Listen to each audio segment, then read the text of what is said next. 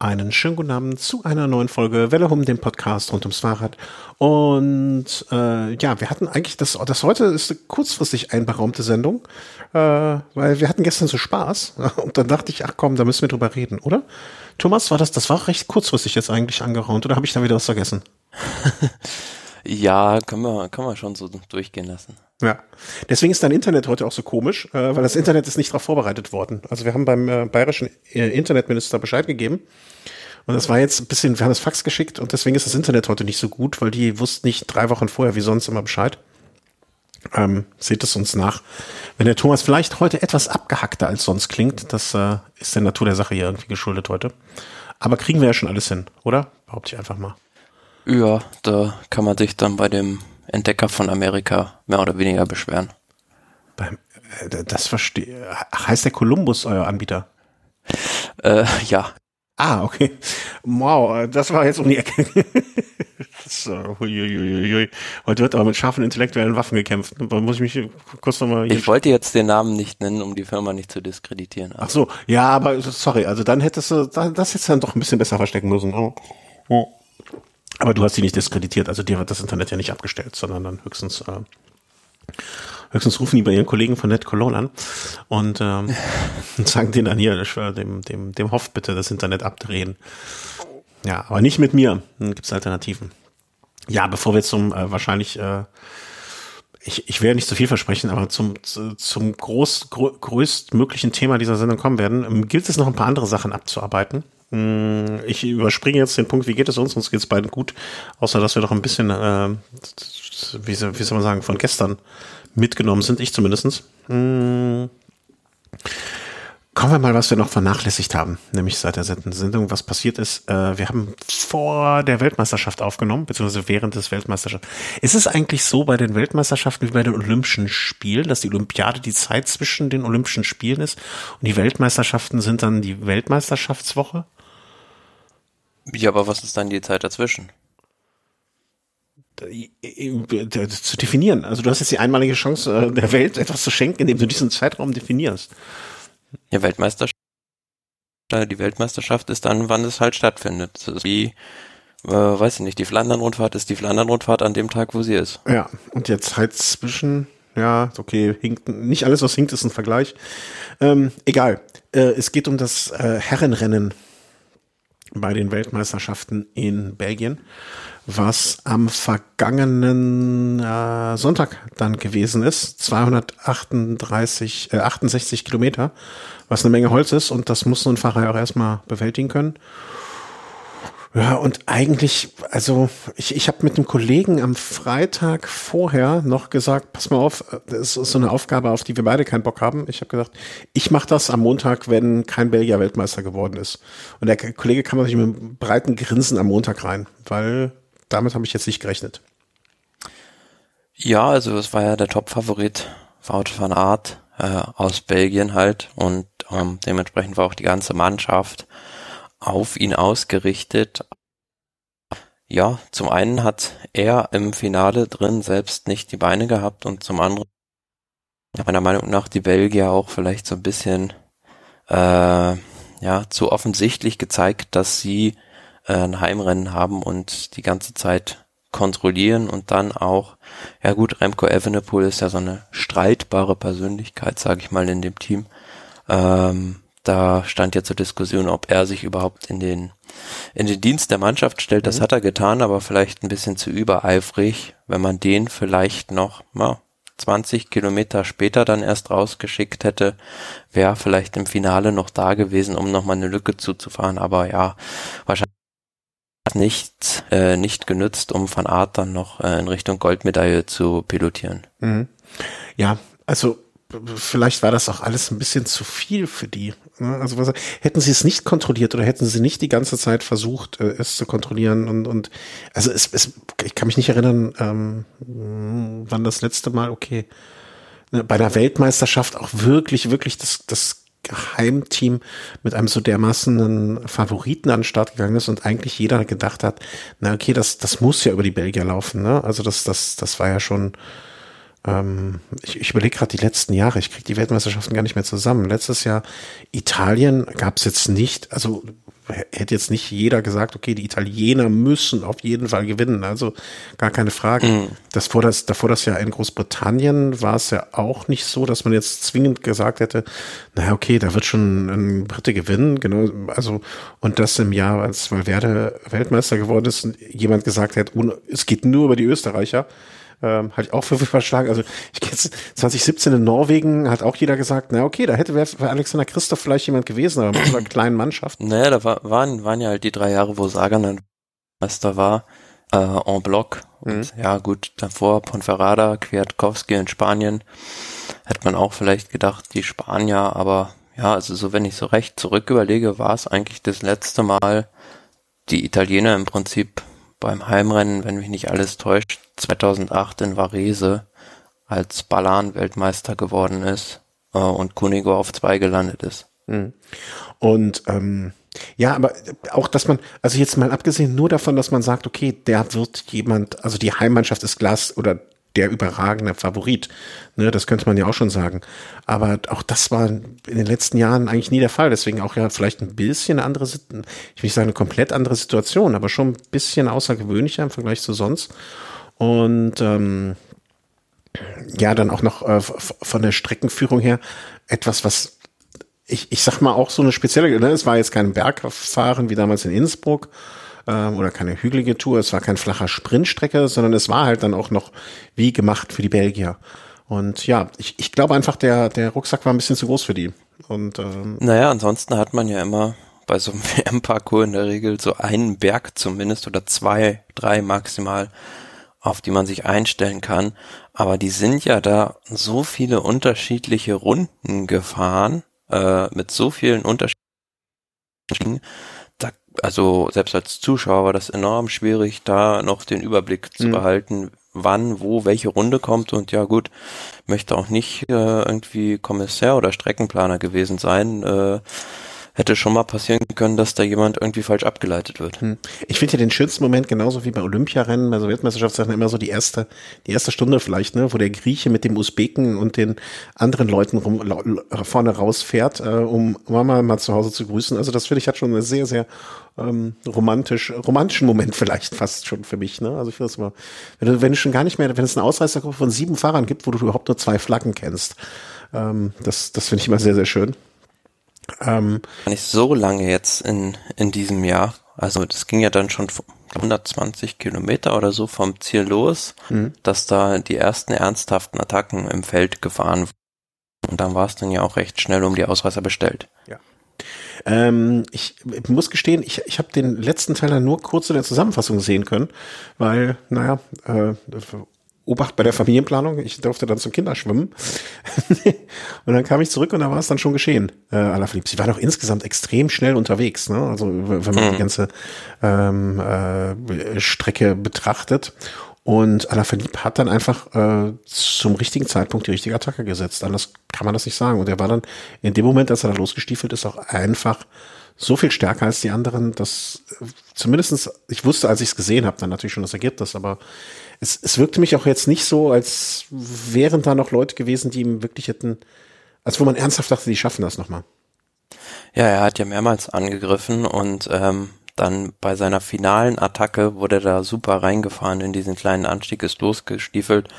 Und ja, ich persönlich war so ein bisschen überrascht, dass da keiner mitfahren konnte. Also ich hatte fest damit gerechnet, dass da Van der Poel und Van Aert zumindest dranbleiben können, aber das ging da relativ schnell, will ich sagen, kampflos über die Bühne, aber der Rest hat da ja für meinen Geschmack ziemlich schnell die Waffen gestreckt. Wobei es gab dann so einen Punkt, dann das Loch gerissen hatte, ähm, da ging, war die Lücke dann schon so bei 16, 17 Sekunden mal und dann ging es aber auch wieder runter auf 12, 10, 8. Mhm. Da war es kurz und da dachte ich am Fernsehen schon so, hm, naja, wenn er sich da jetzt mal bei seiner Attacke nicht zu blau gefahren hat, hatte dann ja vielleicht auch so ein bisschen Glück, dass die hinten ein bisschen gebraucht haben um in der Folgergruppe und ja, mal außer Sichtweite bist, dann war es dann auch schon die Entscheidung. Mhm.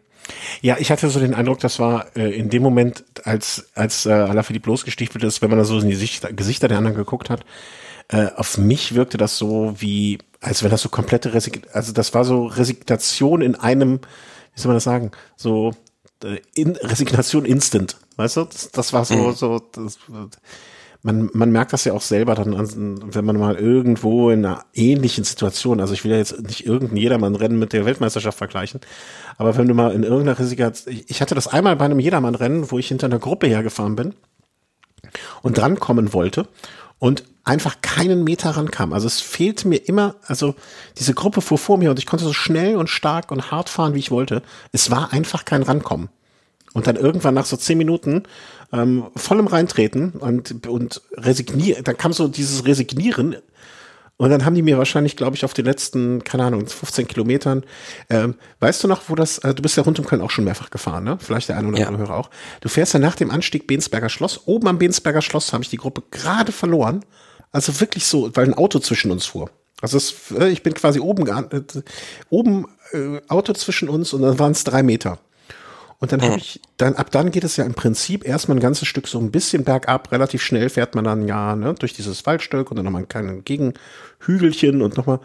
Und diese ganze Zeit bin ich hinter dieser Gruppe, ich schätze mal 20, 30 Meter hergefahren, aber ich kam einfach nicht dran. Und dann biegt man ja irgendwann nach rechts 90 Grad Kurve steil nach Köln rein. Und da war es dann aus. Da habe ich dann eingesehen, jetzt ist es auch so vorbei. Hab mich nur noch an die nächste Gruppe so ein bisschen drangehangen und bin reingerollt und habe, glaube ich, zweieinhalb Minuten oder so verloren. Aber es gibt halt so Instant-Resignation und ich glaube, das, was wir da, das haben wir da gesehen. Ja, das ist ja äh, immer so dann bei äh, so Rennen, wenn du, wenn dann dahinter die Gruppe ja so weiß, dass es im Prinzip nur noch um die Silbermedaille geht, wird dann auch schon angefangen zu pokern. Und das war dann ja auch so ein bisschen so. Ja. Und ähm, ja, aber bei Alaphilippe, also ich hätte ihn jetzt vor dem Rennen nicht als den äh, hätte nicht mit dem Verlauf gerechnet, also ich hätte ihn nicht so als den Top-Favoriten eingeschätzt und dafür war das umso beeindruckender. Wir haben ja in einer letzten oder vorletzten Sendung auch mal über die Tour of Britain gesprochen mhm. und da hat das ja mit der Brechstange versucht, irgendwie an Wout van Art vorbeizukommen, aber der war da noch viel stärker, aber an dem Tag war halt Alaphilippe punktgenau auf den Punkt halt fit. Ja, und manchmal glaube ich auch, wenn das, wenn sich so Fahrer, also so viele Fahrer oder, oder eine Handvoll Fahrer auf Augenhöhe dann treffen, dann entscheidet vielleicht auch mal einfach so eine Tagesform, ne? Also wie hast du die Nacht davor geschlafen? Wie kommst du mit, wie, wie sagt dir das Wetter zu? Und vielleicht auch einfach mal, hast du morgens gute Laune oder was, ne? Also es, es ist, viel macht da meiner Meinung nach dann auch immer noch so ein bisschen das Gemüt aus. Ne? also wenn du einen guten Tag hast, hast du einfach einen guten Tag und dann gelingen dir solche Sachen. Und ähm, wenn du halt mal auch einen Scheißtag hast und dir sowas nicht gelingt, ja, dann fängst du auch an zu grübeln und dann fehlen dir wahrscheinlich schon mal direkt wieder zwei, drei Prozent Kraft, äh, um so etwas zu machen. Naja, und wenn du dann noch ähm, einfach so unter Druck stehst, ich meine, ähm, Van Aert hat, macht jetzt auf mich eigentlich nicht grundsätzlich so den, den Eindruck als Fahrertyp, dass der sich vor so, dass der so viel ähm, ja, wie soll man sagen, da, da, da, da so unter Druck leidet, ne? Aber in den Kopf reingucken kann man ja auch nicht. Ne? Und wer weiß, vielleicht war das doch alles ein. Wäre die Weltmeisterschaft nicht in äh, Belgien gewesen, sondern in Deutschland, hätte das vielleicht ganz anders ausgesehen. Mit der gleichen Strecke. Ne? Nicht schon drei ja, Wochen vorher die Berichterstattung darüber und selber hochgejubelt werden. Das geht nicht mehr. Ja, obwohl die Belgier dann ja fast noch eine Medaille geholt hätten. Also im Sprint um Platz zwei sah es ja lange Zeit so aus, als würde da Jasper Stuyven die Silbermedaille holen, hat aber, ja, wurde, hat vielleicht ein bisschen zu früh einge angesetzt zum Sprint und wurde dann noch überholt 200 Meter vor seiner Haustür. Mhm, ja. Ich habe gestern noch einen Kollegen von einem Kollegen im Post gesehen, der auch durch den Regen gefahren ist und 100 Meter vor zu Hause dann den Platten hatte. Auch super nervend. ähm, ja, aber ich finde, Alaphilippe äh, hat den Weltmeistertitel. Also würdiger kann man ihn ja kaum verteidigen als in diesem Rennen und in dieser Situation und da in Belgien das auch noch. Ähm, also deswegen, das, das ist schon alles in Ordnung. Und auch Jasper äh, Stuyven, ne? Vielleicht auch äh, wäre ein bisschen übermotiviert, ein bisschen zu früh gestartet. Das wäre ihm vielleicht auch bei einem anderen Rennen in einem anderen Land nicht so passiert. Ne? Ja, und es waren letzten Endes so ein bisschen die Coca also auch Dylan van Bade war ja eher so ein Lieutenant für Mathieu van der Poel und Stuyven halt für Van Aert. Stuyven dann Vierter, Van Baarle holt die Silbermedaille vor Walgren. Und ja, mit Van Baarle und Stuyven hätte davon auch kaum jemand gerechnet, genauso wenig mit Nelson Pauls. Aber insgesamt ähm, finde ich ein würdiger Höhepunkt für die ganze Geschichte. Und Belgien hat dann einfach eine schöne WM gemacht. Das muss man äh, einfach mal so, aber auch nicht unerwarteterweise. Ähm, ich meine, wo wird der Radsport so zelebriert und gelebt wie dort? Ähm, Nils Pollitt vielleicht noch, hat auch zwischendurch mal eine Attacke gefahren oder sich an einer Attacke beteiligt, ist dann am Ende immerhin in die Top 20 gekommen. Ich glaube auch, das ist ein Ergebnis, mit dem er so durchaus leben und zufrieden sein kann, ohne jetzt hinterher in irgendeiner Berichterstattung gehört haben, gehört zu haben, dass er sauer war oder sowas. Ja, für die deutsche Mannschaft war das, äh, war das Rennen ja fast schon nach diesem ersten großen Sturz gelaufen. Mhm. Also, wenn man mal guckt, wer da überhaupt ins Ziel gekommen ist. Georg Zimmermann, Nikias Arndt als die letzten beiden mit 17 Minuten Rückstand kamen noch rein. Ja, und dann halt wirklich nur noch Nils Polit, also drei aus dem Team haben das Rennen nur beendet. John Degenkolb, Maximilian Schachmann, die waren da ja gestürzt und ja, die Aktion von Pullet war im Prinzip genau richtig, nur hatte dann auch einfach nicht die Beine, um, um da vorne mitzumachen. Und was wir noch gar nicht erwähnt haben bei der WM, bin ich mir ziemlich sicher, wir hatten ja noch gemutmaßt, äh, ob äh, Tony Martin noch Weltmeister wird, oder ist es ja noch geworden. Also ja, im Team Relay, Team Mixed Relay. Ja, also egal, wenn man jetzt sagt, okay, was ist das für eine komische Disziplin und so weiter und so fort. Ähm, ich finde nach wie vor, dass das eine schöne Nummer ist und äh, muss man, also ist jetzt auch nicht so, dass er gegen der Lieschen, Lieschen und äh, Gretin Pleti gefahren ist, sondern die anderen Teams haben das ja auch durchaus ernst genommen und deswegen finde ich durchaus, kann man sagen, hey, schön, dass er sich so verabschieden konnte von allem und äh, ja, dann nochmal so einen Abschluss gemacht hat, einen Punkt drunter gesetzt hat. ja, gibt es noch was bei der WM, was wir vergessen haben? Mich wüsste jetzt nicht spontan. Dann Mm, nö, aber mhm. ja, wie, wie, du schon gesagt hast, also wenn man da mal so an der Strecke entlang geguckt hat, die Zuschauer, das war schon, ja, war schon Wahnsinn. Äh, als hätte es die Pandemie nicht gegeben und äh, die Stimmung war natürlich da in Belgien einmalig. Ja. Ja, also das sehe ich dann immer so ein bisschen zwiegespalten. Ne? Ja, du sagst es schon, ne? es hätte die Pandemie nie gegeben oder es würde sie jetzt nicht mehr geben. Andererseits ähm, freut man sich natürlich, dass der Radsport so gefeiert werden kann und äh, hoffen wir einfach mal, dass äh, ich müsste ja jetzt eigentlich dann so langsam die Kurve hochgehen, wenn der Radsport da einen negativen Einfluss gehabt hätte. Ähm, mal gucken, muss ich mal die belgischen Kollegen fragen, ob da irgendetwas auffällig ist. Nach der Weltmeisterschaft, die war am vergangenen Sonntag, gibt es dann noch die Sizilien-Rundfahrt zu besprechen. Äh, habe ich irgendwo gestern oder vorgestern den Tweet wahrscheinlich äh, vorgestern gesehen. Nein, das ist kein 20-Jähriger, der sich über seinen Sieg, äh, bei Etappensieg freut, sondern das ist Vincenzo Nibali, der wirklich weinend da im Ziel war. Äh, und ich glaube, das ist auch so ein bisschen der Teil des Sportes, weswegen wir ihn so lieben.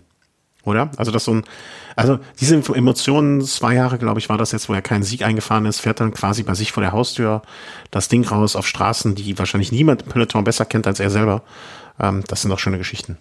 Ja, absolut eine Bilderbuchgeschichte, wie man sie sich nicht besser ausmalen könnte. Also ähm, hat während seiner gesamten Zeit für Drecksieger Fredo, wo er jetzt auch schon zwei Jahre ist, kein einziges Rennen gewonnen. Und dann jetzt nochmal äh, ausgerechnet da bei der Sizilien-Rundfahrt vor seiner Haustür wirklich seine Heimatrundfahrt äh, zu gewinnen. Auch ja mit einer mit einem wunderschönen Solo-Sieg. Das äh, ja waren waren halt äh, war ganz großer Sport und ja, da kannst du mal sehen. Also hat alles gewonnen so ziemlich im im Radsport, außer vielleicht die WM und Olympia und ähm, ja, dann kommen dir bei der Sizilien-Rundfahrt äh, die Tränen halt. Ne? Ja. Also da kannst du mal sehen, was das auch äh, für, für so jemanden dann bedeutet. Ich kann mir halt, also ne, das ist jetzt natürlich reinste, also mehr kann man gar nicht spekulieren.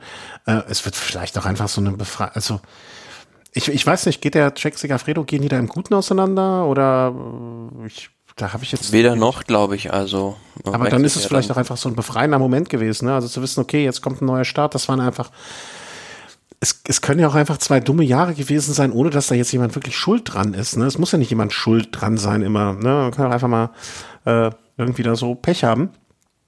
Ähm, aber so nach dem Motto, okay, jetzt vielleicht auch das Gefühl, ich habe dem Team zumindest noch diesen einen Sieg geschenkt zum Abschied. Ne? Es geht mhm. ja auch um WM-Punkte und, und, und, und, und so weiter. Ähm, also äh, schöne Geschichte einfach. Ne? Man kann von Vincenzo Nibali halten, was man will. Also es gibt ja immer mal, äh, ich weiß auch nicht, warum ich ihn so mag. Weil es gibt ja immer wieder so Sachen, wo man sich denkt, das kann er, kann er nicht wirklich jetzt gemacht haben. Äh, bestes Beispiel für mich immer noch diese Geschichte da, wo war das? Kalifornien-Rundfahrt, wo er da den Lift genommen hat.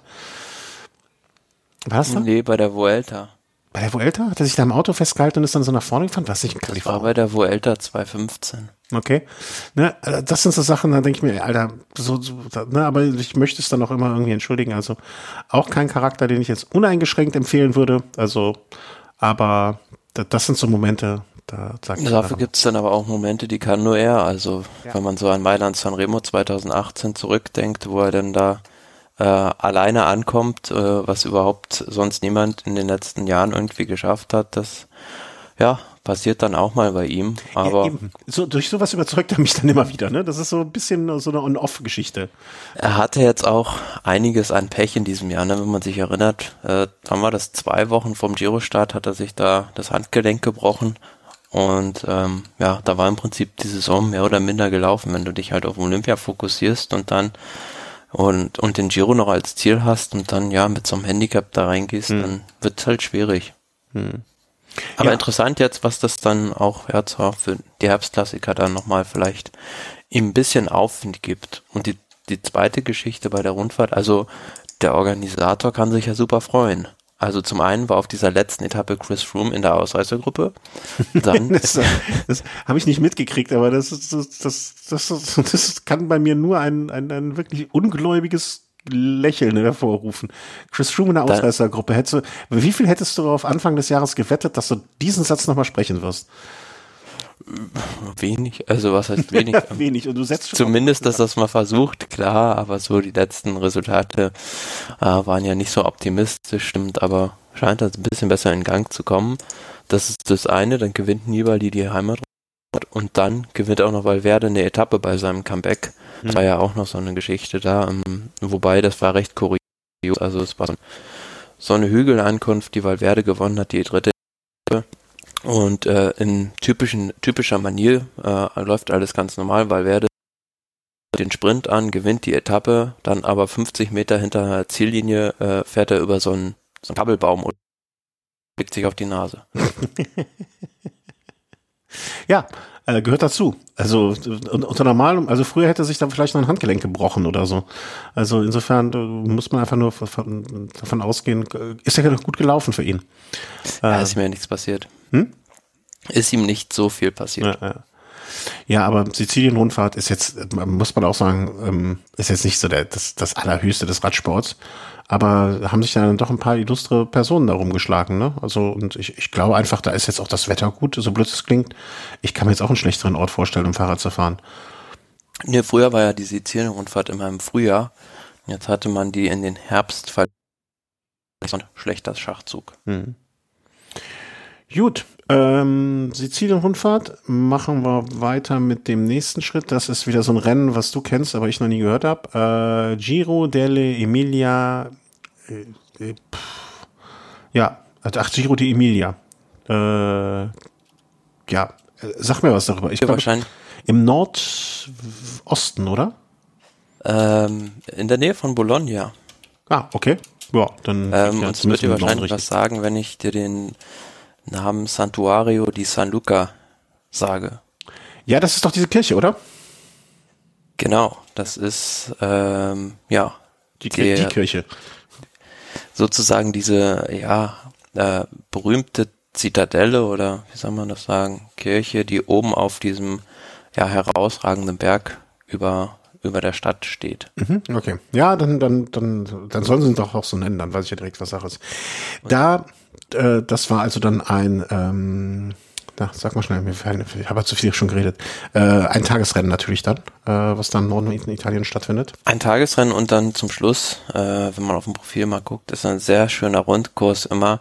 Also sie fahren äh, insgesamt äh, fünfmal diesen Anstieg zu dieser Kirche da Santuario di San Luca hoch und äh, im Kurs geht's erfahrungsgemäß immer sehr früh zur Sache und das Rennen war echt Weltklasse besetzt in diesem Jahr. Also Fahrer wie Almeida, Dan Martin, Primus Roglic, Kreuzweig, also da waren schon Adam Yates einige dabei, Hochkaräter und ähm, ist so ein klassisches Nummer 3 Rundfahrt. mhm. in Italien. Und ja, ich habe es äh, im Nachgang dann in der Aufzeichnung angeguckt. Spannend, weil äh, der König Quickstep immer versucht hat, abwechselnd mit Evenepoel und Almeida zu attackieren und Jumbo da rauszufordern. Ja, haben sie da auch ganz gut geschafft. Aber zum Schluss war es so, äh, in die Steigung ist ja unten rein bis so Kilometer vom Ziel recht steil, noch ein kleines Flachstück und da war Remco Evenepoel dann erst abgehängt, haben sich alle vorne so ein bisschen belauert. Er kam mit Schuss von hinten dann wieder vorbei und da dachte man schon so, okay, zum Mensch gefallen, so vielleicht 500 Meter vor dem Ziel, er gewinnt das. Aber dann kam einfach Primoz Roglic, ja, wie ein Düsenjet von hinten noch vorbeigeschossen.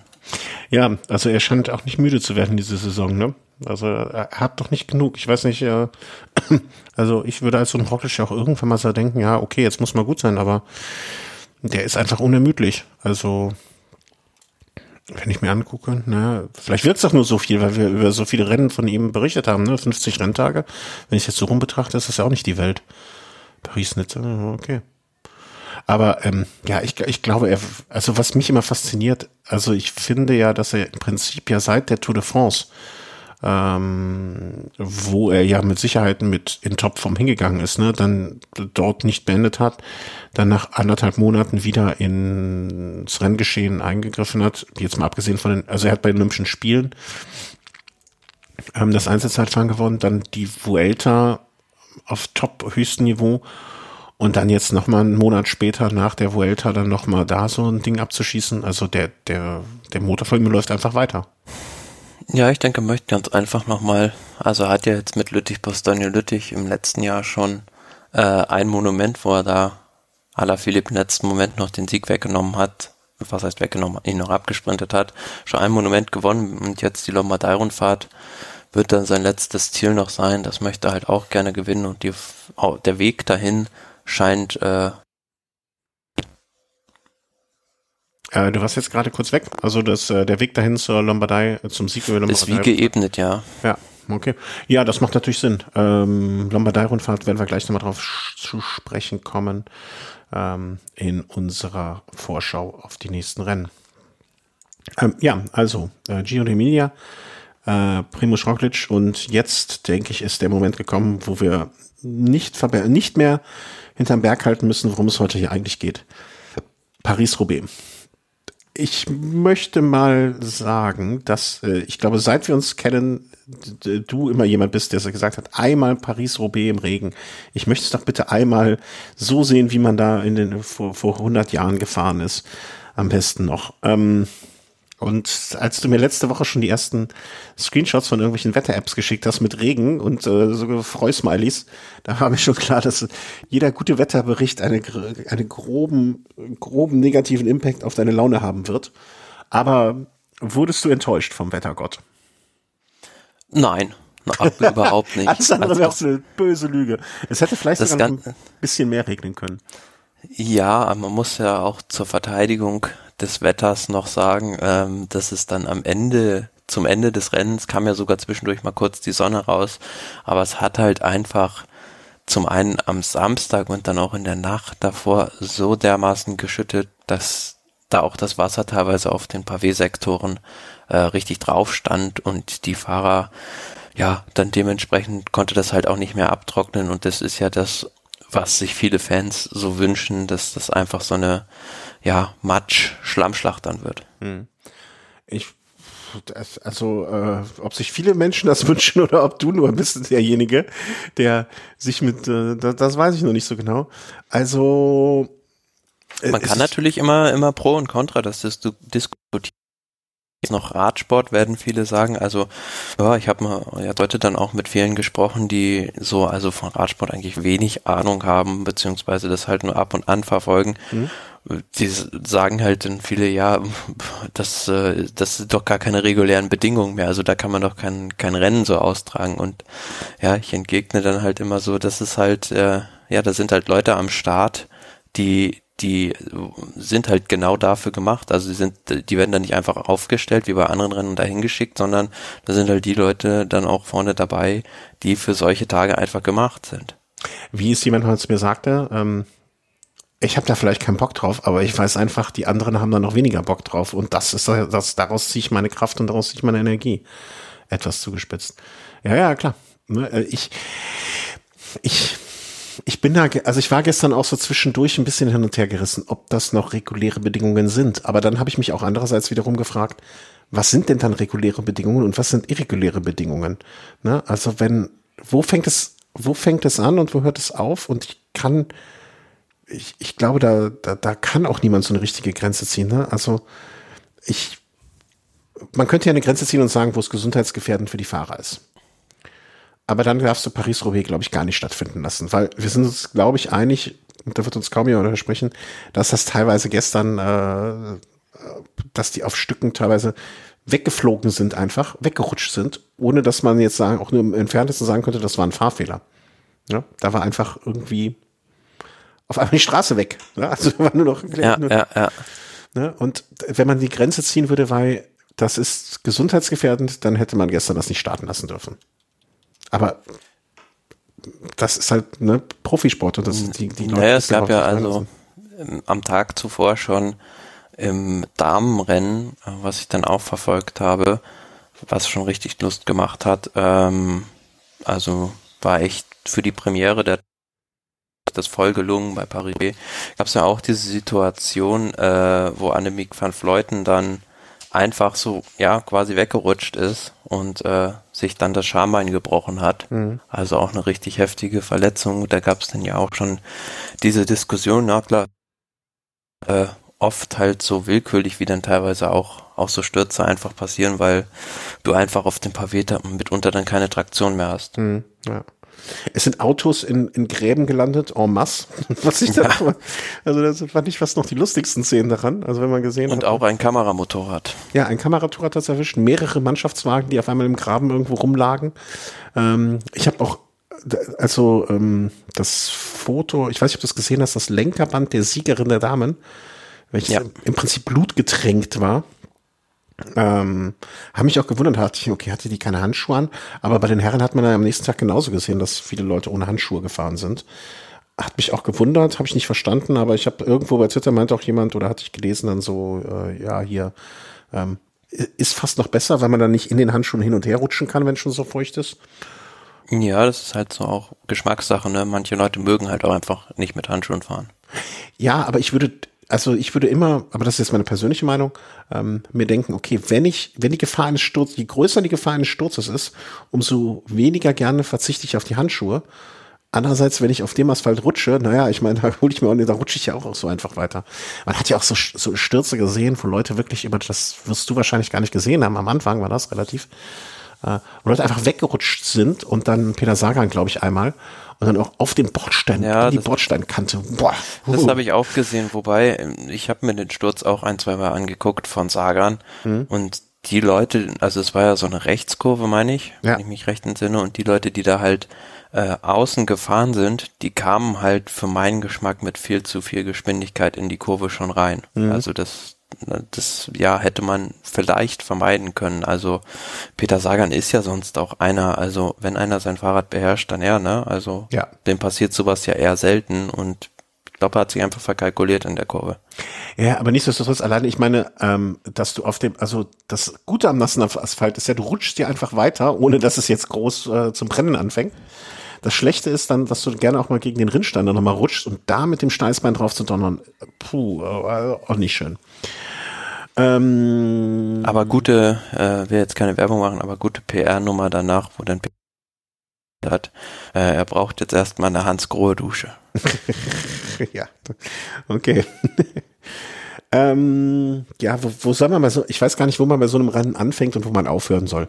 Ähm, das, das, das also ich da, bin da eingestiegen, also ich habe es vorher nur bruchstückhaft verfolgt in Ahrenberg mhm. ähm, und war dann schon sehr überrascht, wie wenig Leute da überhaupt noch zusammen gewesen sind. Also da waren es ja, glaube ich, überhaupt nur noch 10, 15 Leute, wenn überhaupt, in dieser, in dieser Verfolgergruppe, der Ausreißergruppe. Mhm. Also vorher war ja eine relativ große Ausreißergruppe. Genau, das waren so 25, 30 Leute ungefähr, so Pi mal Daumen. Ja, und auch mit, mit recht hochkarätigen Fahrern dabei gewesen. Ja. Und aus dieser Ausreißergruppe war es dann ja so, dass da drei oder vier Fahrer vorne rausgefahren sind, sich behauptet haben. Gianni Moscon war dann der stärkste von denen und da hatte zwischenzeitlich drei Minuten Vorsprung, anderthalb Minuten und hat das auch echt lange verteidigt und ja, ihm wurde dann leider zum einen so ein Defekt zum Verhängnis, 30 Sekunden, glaube ich, verloren hat und dann auch noch einen Sturz. Mhm. Also Punkt Punkt eins, der der Defekt, äh, klar, einen Plattenreifen kann man haben, ne? also das äh, ist durchaus möglich. Ähm, ich habe mich heute auch wieder, ne, wie gesagt, ich, ich zitiere das jetzt so häufig, ne, bei der Arbeit, ne, aber ich habe, so wie du auch mit Kollegen über solche Sachen sprichst, habe ich natürlich auch noch Kollegen, mit denen ich über Sachen spreche. Da habe ich einen Punkt dann direkt erwähnt, den du auch gestern mir noch geschickt hast. Ne? Warum war das Fahrrad von Moscon auf der linken Seite, wo du eigentlich, wenn du Favorit bist, das Fahrrad auf der rechten Seite, dein Fahrrad auf der rechten Seite ist, einfach weil der Mechaniker springt rechts raus, nimmt das Fahrrad und muss nicht erst ums Auto rumlaufen. Sind nur fünf bis zehn Sekunden vielleicht, lass es 20 sein, aber ist einfach nicht das, was man von einem Team wie ähm, na, Ineos erwartet. Nee, also da gibt's ja zwei Möglichkeiten. Entweder, äh, also daran sieht man ja schon, also man sieht überhaupt erstmal daran, dass Gianni Moscon überhaupt dem die geplant haben. Mhm. Aber War ja nicht mal irgendwie. Ja, so. Nicht mal da das erste auf der was sie da irgendwie geparkt hatten. Mhm. Aber auch da meinte, äh, wurde mir dann zwischendurch eine Vögelchen, naja, also wenn du in die Situation kommst, dass du auf einmal merkst, alles klar, also mein Favorit, der, für den wir eigentlich fahren wollten, packt's nicht und ich habe hier einen Fahrer alleine da vorne auf weiter Flur, dann kannst du auch in der ruhigen Minute einfach kurz anhalten und das Fahrrad rübernehmen. Das äh, würde also, wäre also auch jetzt nicht so extrem außergewöhnlich. Andererseits muss man ja auch sagen, stell dir vor, du hältst dann irgendwie dem Moment passiert halt irgendwas und du bist halt nicht gleich da, ist auch wieder blöd. Aber es gäbe dann ja noch die zweite Option, dass sich einfach vielleicht der Mechaniker das ganze Zeug von links rüberräumt und sich links hinsetzt im Auto. Ja. Auf jeden Fall, so oder so war das jetzt nicht die Ruhmesleistung ähm, von dem Team Minios. Äh, Bono, also das hat derjenige, der das Fahrrad da gepackt hat oder nicht während der Fahrt äh, reagiert hat, ich sag mal vorsichtig, nicht so super optimal hinbekommen. Und dann das zweite ist, und das war wirklich für mich, also wirklich, wirklich, wirklich, wirklich, wirklich sehr, ich will nicht sagen sehr überraschend, aber also der ist auf dem neuen Rad ein bisschen eigentlich wie auf rohen Eiern rumgeeiert.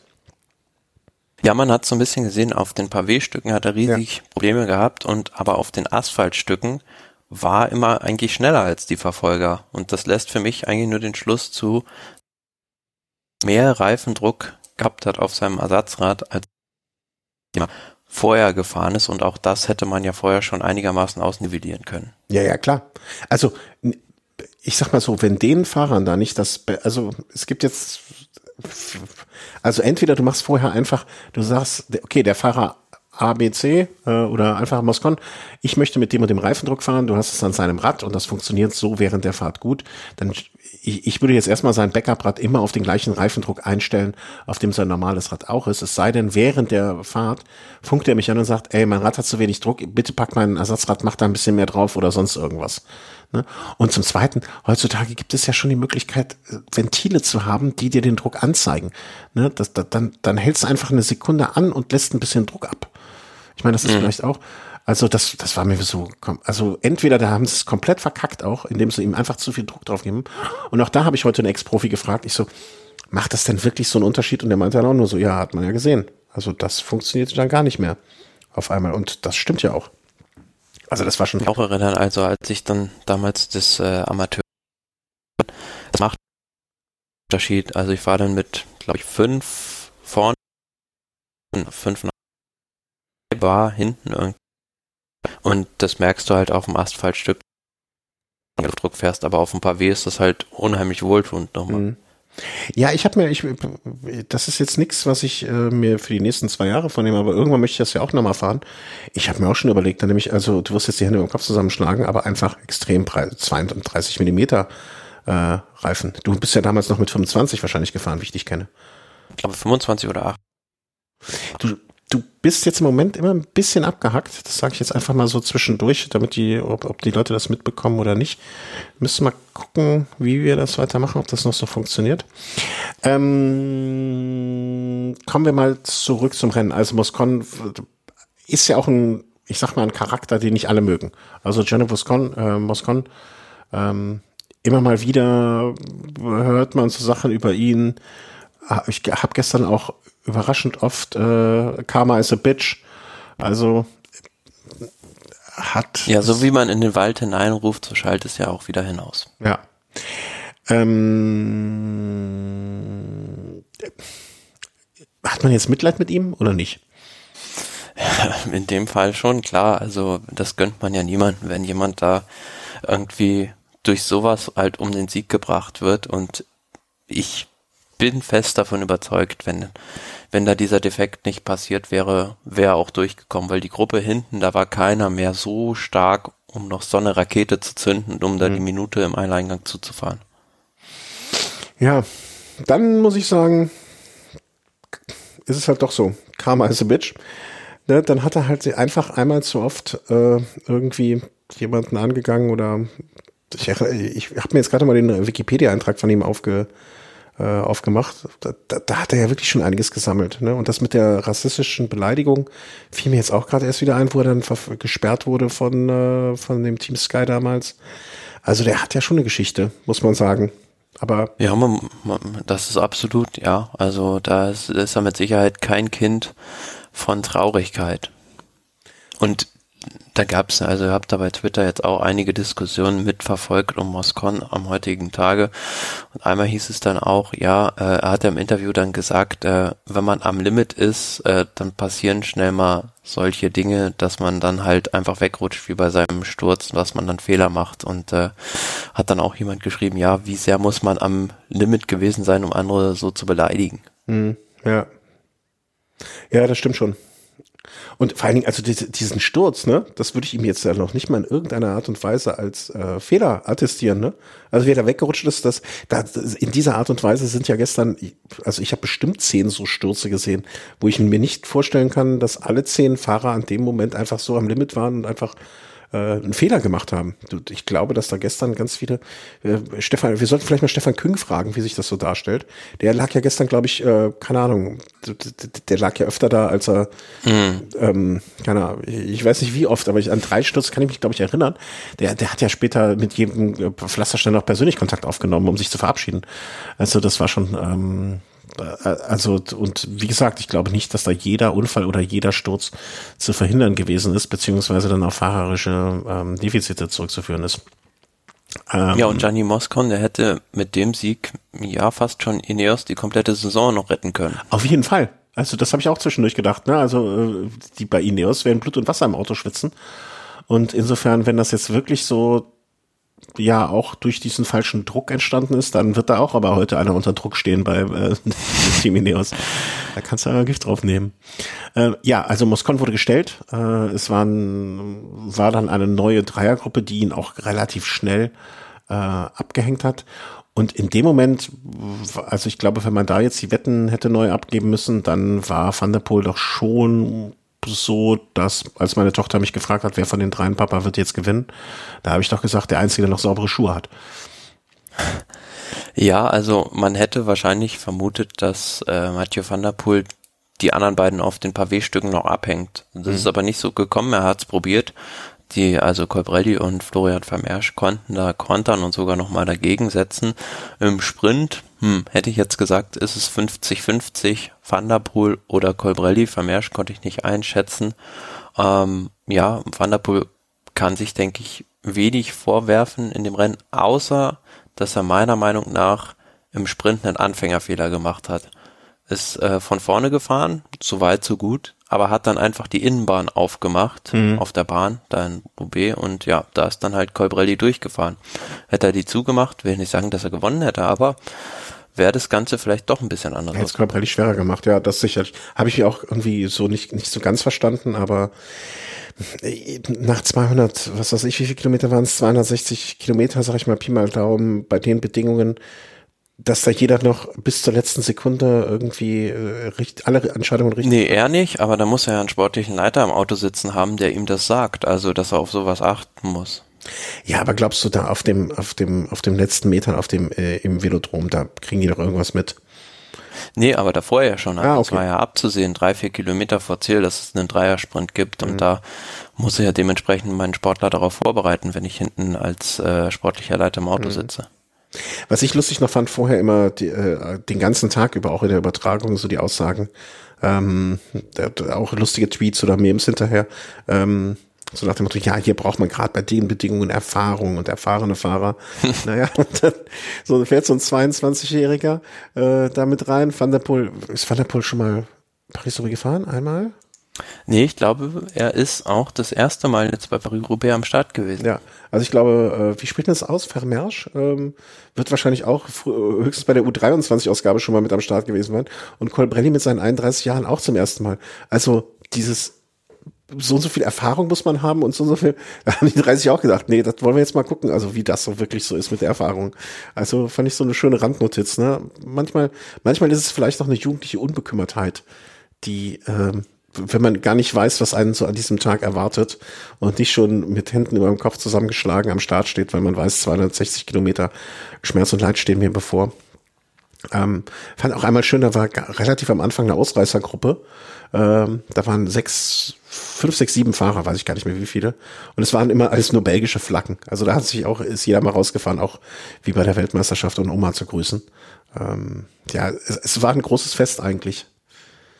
Ja, und äh, ein Schlüsselmoment des Rennens war eigentlich so ein bisschen, als sich diese Gruppen da geteilt haben, nämlich einmal Van der Poel mit noch ein paar Leuten rausgefahren ist und dann hinten Van Aert zurückgeblieben ist. Ich fand dann ganz interessant im Interview, was dann Wout van Aert gesagt hat, dass er einfach äh, schlecht gesehen hat, also durch den ganzen Dreck und so und ähm, ja, dadurch auf den Pavé-Stücken sich nicht so getraut hat, ins Risiko zu gehen.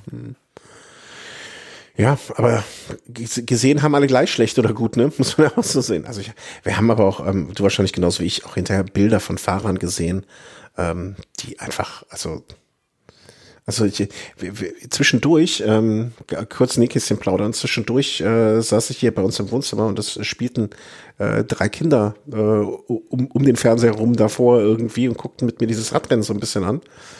Und die drei kleinen Mädchen meinten immer nur so, wie dreckig sind die denn? Ih, eklig und so. Das war sehr lustig. Wie lange fahren die denn noch? Nachdem sie zum Spielplatz gegangen wären, zwei Stunden später wieder kamen und ich dann zu einer meinte, naja, ungefähr so weit wie von hier zu deiner Oma und ich völlig entsetzte Gesichter belegte. Das war schon, also wie wenig, also wie völlig irre das dann auf andere auch wirkt, was wir da völlig normal finden. Ne, also abgesehen davon, wie die aussahen und und und das das so einfache Sachen wie richtig sehen, richtig hören, richtig, naja, wahrscheinlich bei jedem Schluck hast du irgendwie Knirsche zwischen den Zähnen von dem Sand und so alles. Ja. Heinrich Hausler, haben wir über Heinrich Hausler und äh, Jonas Rutsch schon gesprochen, die auch ganz gut abgeschnitten Nee, haben. die waren, die waren in der Verfolgergruppe und da muss man ja auch sagen, dass da Heinrich Hausler auch einen maßgeblichen Anteil noch am Sieg von Sonny Colbrelli hat, weil äh, fährt ja im gleichen Team bei Bahrain Victorious und ja, hat da natürlich dementsprechend in der Verfolgergruppe immer so ein bisschen den Sheriff gespielt. Ähm, nichts mitgemacht für die Führungsarbeit natürlich und äh, wenn da jemand sich absetzen wollte, hat er den immer gleich zurückgeholt. Und, eine Sache noch, ich weiß nicht, ob du darauf geachtet hast. Ähm, wir hatten uns da mal in ganz anderem Zusammenhang drüber unterhalten, äh, bezüglich mh, Bekleidung, Bekleidung im Radsport. Ne, dass also im kommenden Jahr zum Beispiel BioRacer, glaube ich, das Team Ineos ausstattet. Ähm, was war das andere nochmal? Bum, bum, bum, bum, bum. Äh, Sportful wechselt doch. Sportful wechselt, aber das war doch Peter Sagan zu Team Total. Ja, aber da war doch noch ein anderer Ausrüster neu, der jetzt Äh, Le Coq Sportif geht doch zu Bora. echt? Das wusste ich noch gar nicht. Das freut mich. Also die Sachen mag ich wirklich sehr gern. Ah, nee, nee, nicht Lecoq Sportif. Ich habe ich jetzt verwechselt mit jemand anders. Nee, da war noch ein anderer Hersteller. Da hast du mich doch noch gefragt, kennst du die? Taugt das Zeug was? Hm. wer, wer war das denn noch gleich? Ähm, Kol, Kol. Le Col? Ja, genau. Waren die das nicht? Ja, genau, das war nicht Le Coq Sportif. Schmarrn, was ich erzähle. Ja, gut. Äh, es ist Le Col, dass die zu Bora gehen. Also das äh, klingt so ähnlich, aber Ja, Le Col sind ein paar Buchstaben gleich. genau, Le Colgate. Und wer, wer ist denn der Ausrüster von Bahrain Merida? Ich meine Ausbord wohl, oder? Nee. Siehst du, die sehen nämlich auch so ein bisschen, also die, das Design geht in die gleiche Richtung, deswegen wäre das wahrscheinlich auch mein Tipp gewesen, wenn ich es nicht besser gewusst hätte oder so. Allee. Was ja jetzt auch nicht so ein Riesenausrüster, die machen halt extrem viel Zeug, aber jetzt auch nicht so richtig bewusst bekannt ist und so weiter. Ne, weil von denen habe ich nämlich eben noch hier irgendwie den Newsletter bekommen, hier, ey, unser äh, Sonic Colbrelli, Paris-Roubaix-Win und so weiter und so fort.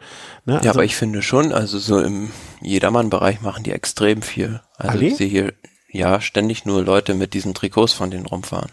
echt? Ich, ich, ich kaum. Kurios. Vielleicht. Vielleicht sind die eher in Süddeutschland ansässig. Ja, das kann sein. Ihr seid ja fast Italien, ne? Vielleicht liegt das da. Also die, die kommen ja aus Norditalien. Kann jetzt durchaus sein. Ne? War mir aber jetzt noch nicht so richtig, also ist mir noch nicht so viel untergekommen.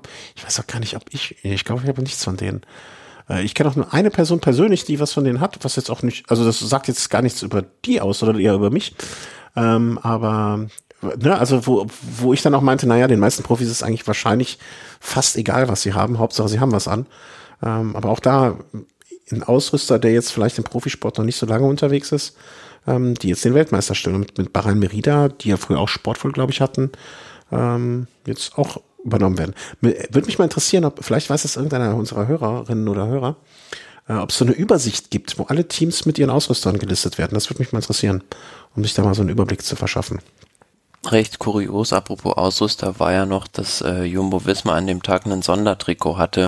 Vielleicht nicht unbedingt so das beste Rennen, um sich sowas rauszusuchen für ein Sondertrikot. hatte nicht Luke, auch, nee, Luke hatte es, nee, wer war das denn, wer auf Luke unterwegs war? Das war, glaube ich, ein anderes Rennen. Ja, das war apropos Look, äh, da ist jetzt äh, Bernard Tapie äh, ist ja gestorben, weiß ich nicht, ob du den noch kennst. ist das nicht war- der Adidas gewesen? Absolut, der auch äh, kurze Zeit mal Eigentümer quasi von Adidas war und damals äh, dieses Team La Vie Claire hatte mit Bernard Hinault und Greg LeMond Ah, okay. und damals meine ich auch äh, einer der Vorantreiber war, Klickpedalen im Radsport einzuführen. Ah, okay. Ja, ich habe den nur irgendwie als Fußball, äh, weiß ich, Olympique Marseille oder so. Der war auch mal kurz irgendwie französischer Familienminister oder sowas. Also der war sehr, sehr umtriebig. Der war aber Familienminister, Radsportbesitzer, äh, Chef von einem Sportartikelfirma und ich glaube, der war auch noch Kreisvorsitzender des äh, Postbotengewerkschaft Marseille Mitte. Ein sehr untriebiger Herr. Ähm, ja, äh, Gibt sonst noch was zu Paris-Roubaix, außer dass es einfach ein tolles Rennen war? Also das für Leute, die Radsport mögen, ähm, war das, glaube ich, ein absoluter Festtag. Und für Leute, die Radsport nicht verstehen, die haben danach vielleicht äh, eine Ahnung davon gehabt. Ups, ups, ups, wir haben ein Problem. Houston, wir haben ein Problem. Ich muss mal kurz hier Strom für meinen Rechner besorgen. Ähm, sonst haben wir ein Problem. Eine Sekunde, ich muss beeilen.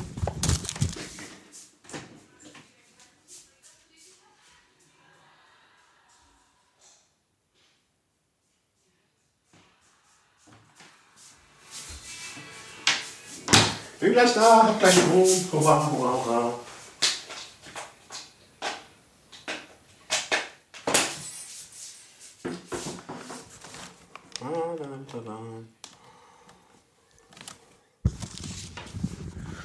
Hui, hui, hui, hui, hui. Das war knapp. Ähm, jetzt muss ich noch hier einen Lichtschalter anmachen. So. So. Jetzt gucke ich mal gerade. Jetzt läuft's. Ähm, wo waren wir stehen geblieben? Bernhard Tapie? Ja, ich habe es übrigens bei Wikipedia nachgeguckt. Er war Minister für Belange der Städte von 92 bis 93. Also, ich glaube, sechs Monate oder so. Ja, okay. Nun gut, es sei ihm gegönnt.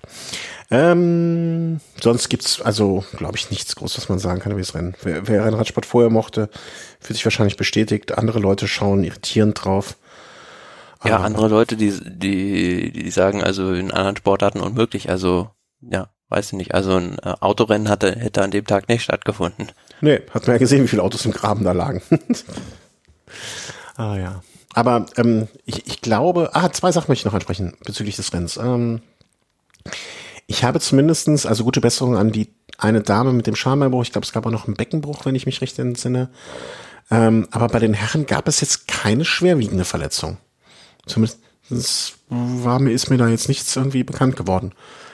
Nee, ich fand's auch erstaunlich, selbst John Degenkolb, der sich da ziemlich heftig am Knie verletzt hat, kam ins Ziel und war total begeistert. Also so, ja, er hat sowas noch nie erlebt und äh, war absolut froh, dass er da ins Ziel gekommen ist, obwohl das Rennen schon mal gewonnen hat und sich da gerade ziemlich schwer verletzt hat. Also war, fand ich eine recht, recht kuriose Szene dann. Mhm.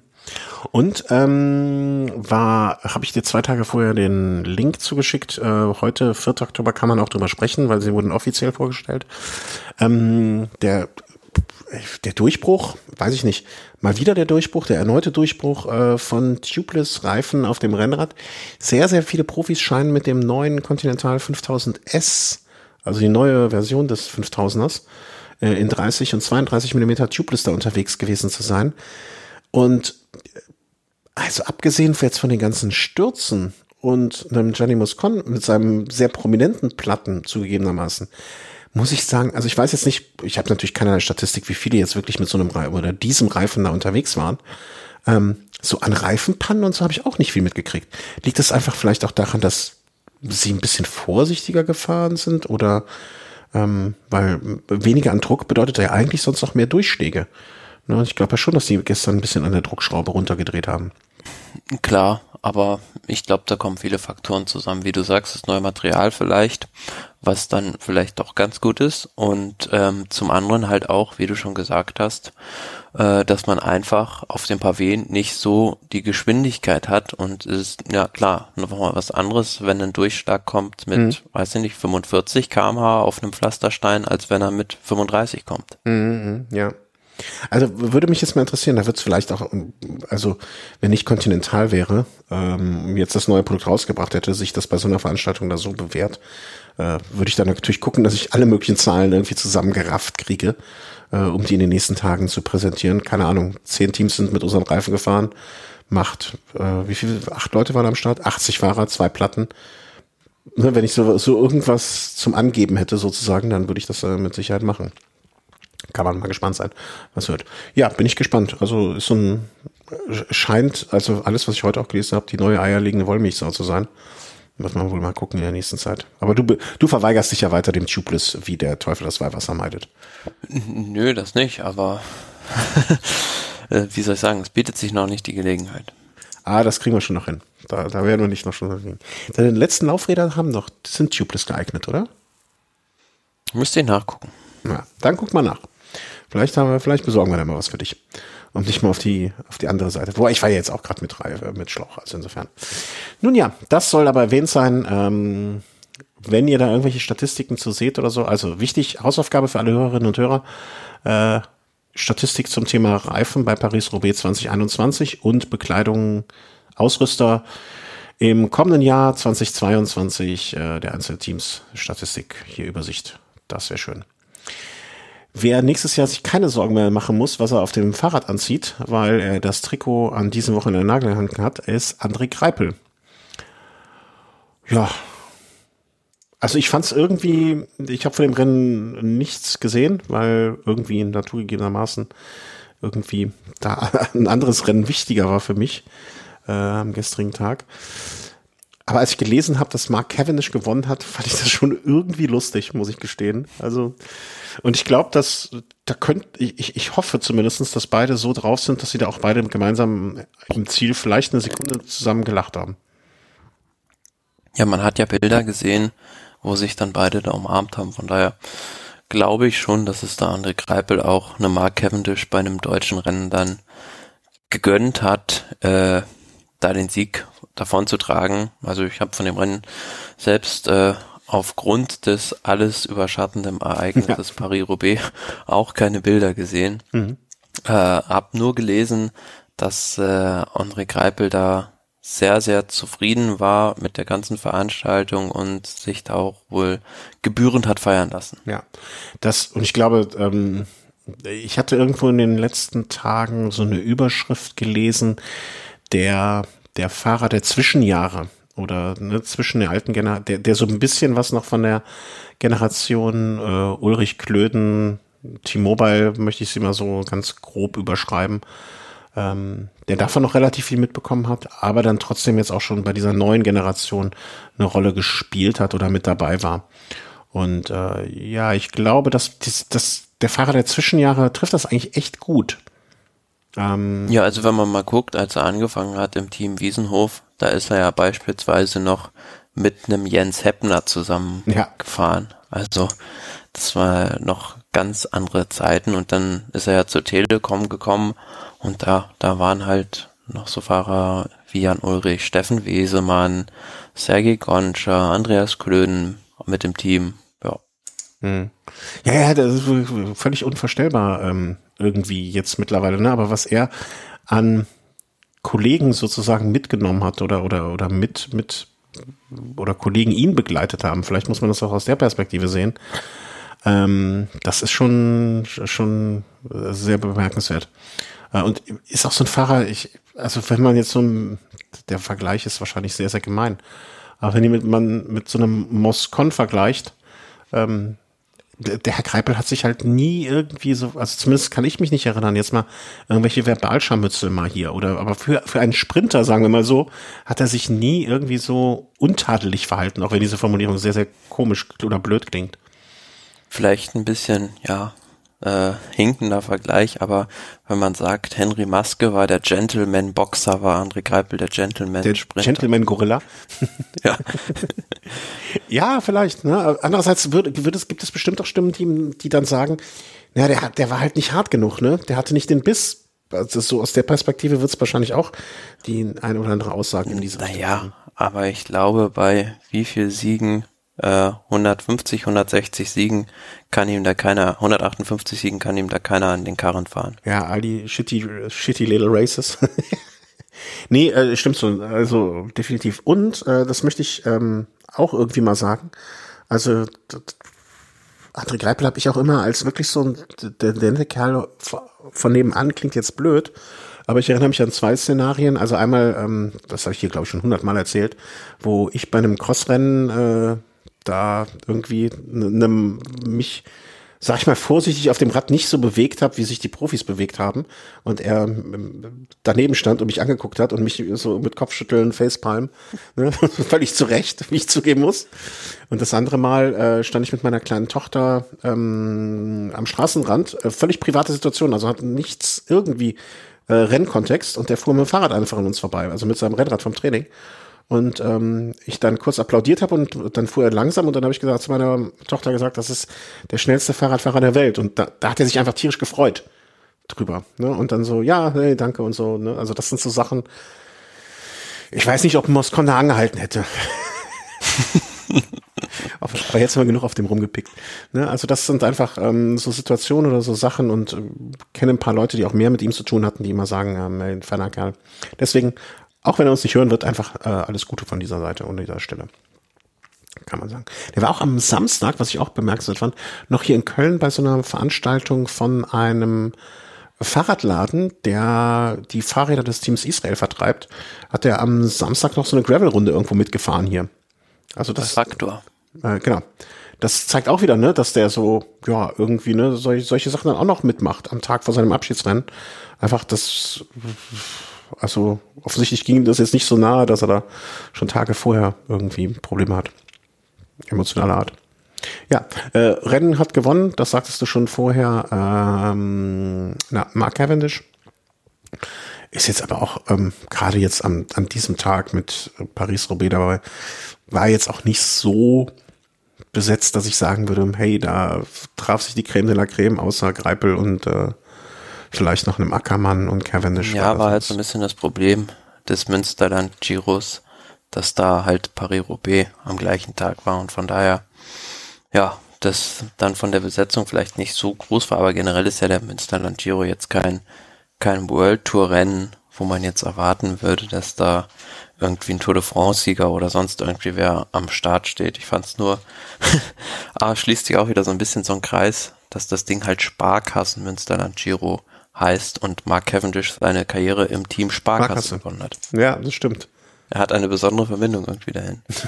ja, der ist halt, ist halt so ein Sparertyp irgendwie, ne?